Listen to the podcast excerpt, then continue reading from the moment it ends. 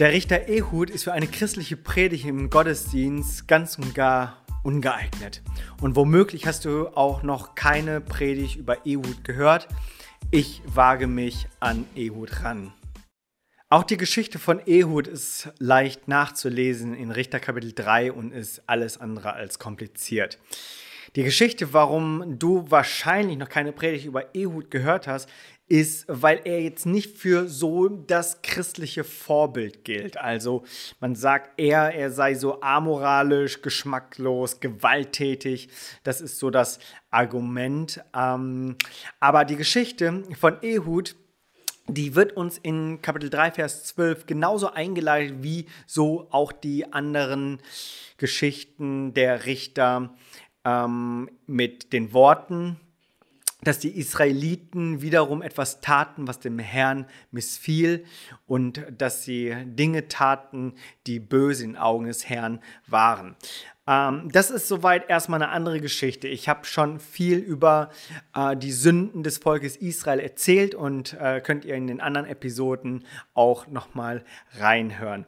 Ich möchte einfach uns eine ganz kurze Zusammenfassung dessen geben, was die Geschichte von Ehud beinhaltet und was eigentlich so diese List von Ehud war. Es gibt so diese offensichtliche List, wie er dann auch mit dem äh, König der Moabiter umgegangen ist, um ihn dann zu töten, den Eglon.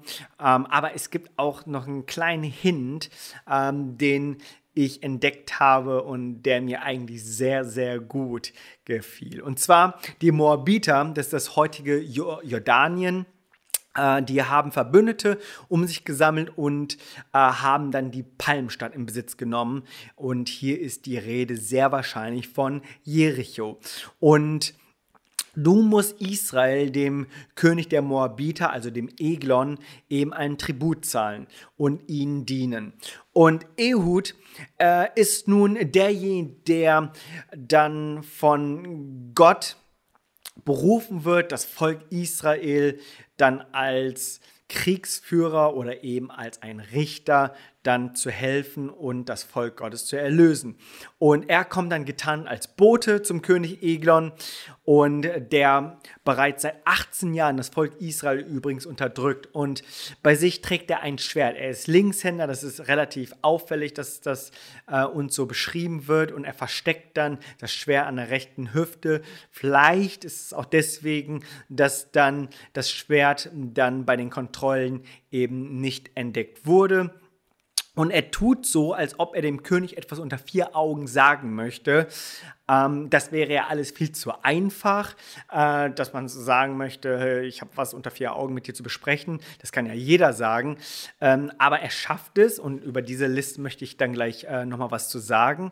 Aber als äh, sie dann alleine sind, erschlägt dann Ehud auch den König und ähm, setzt den Dolch so tief in den Körper von Eglon, dass das Fett äh, dann auch des Königs dessen Schwert völlig dann auch einschließt. Und dann hat er dann die Tür von außen geschlossen und die Diener von dem König Eglon, die trauten sich nicht dann heranzutreten, weil sie dachten, vielleicht ist er auf Toilette oder auf Klo oder sonst was. Und als es dann doch ähm, zu lange ging, sind sie dann an jenem Punkt, dass sie dann die Tür öffnen und feststellen, ihr König ist tot und Ehud ist über alle Berge.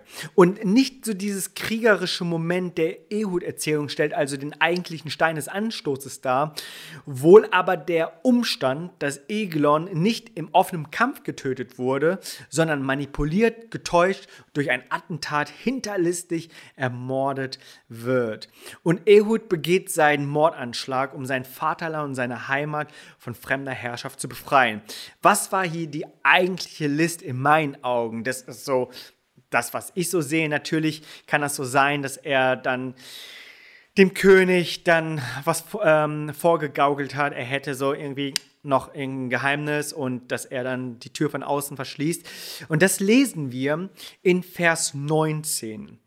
Und zwar heißt es hier, er selbst aber kehrte um bei den Steinbildern zu Gilgal, also Ehud, der Richter, und sagte dem König, ich habe dir, o König, etwas Geheimes zu sagen. Oh, der aber gebost, still, sagt er zu Ehud und sagt, da gingen hinaus von ihm alle, die um ihn standen. Also hier hat Ehud dann ein Timing erwischt, was er dann dem König sagen konnte.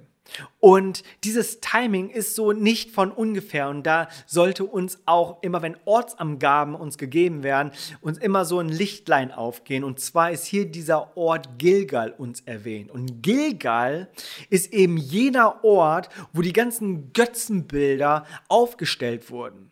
Das war jener Ort, Anbetungsort der Götzenbilder und dieser Gilgal äh, gilt nun als Umkehrpunkt, um den Eindruck zu erwecken, dass Ehud ein Orakel nun gehört hat über Eglon und ihm nun eine geheime Botschaft geben möchte. Das bedeutet, es war an jenem Ort, wo vielleicht auch der König, der fette König, so wird er auch genannt, ähm, dann, dann auch empfänglich war auf eben mystische, spirituelle Dinge.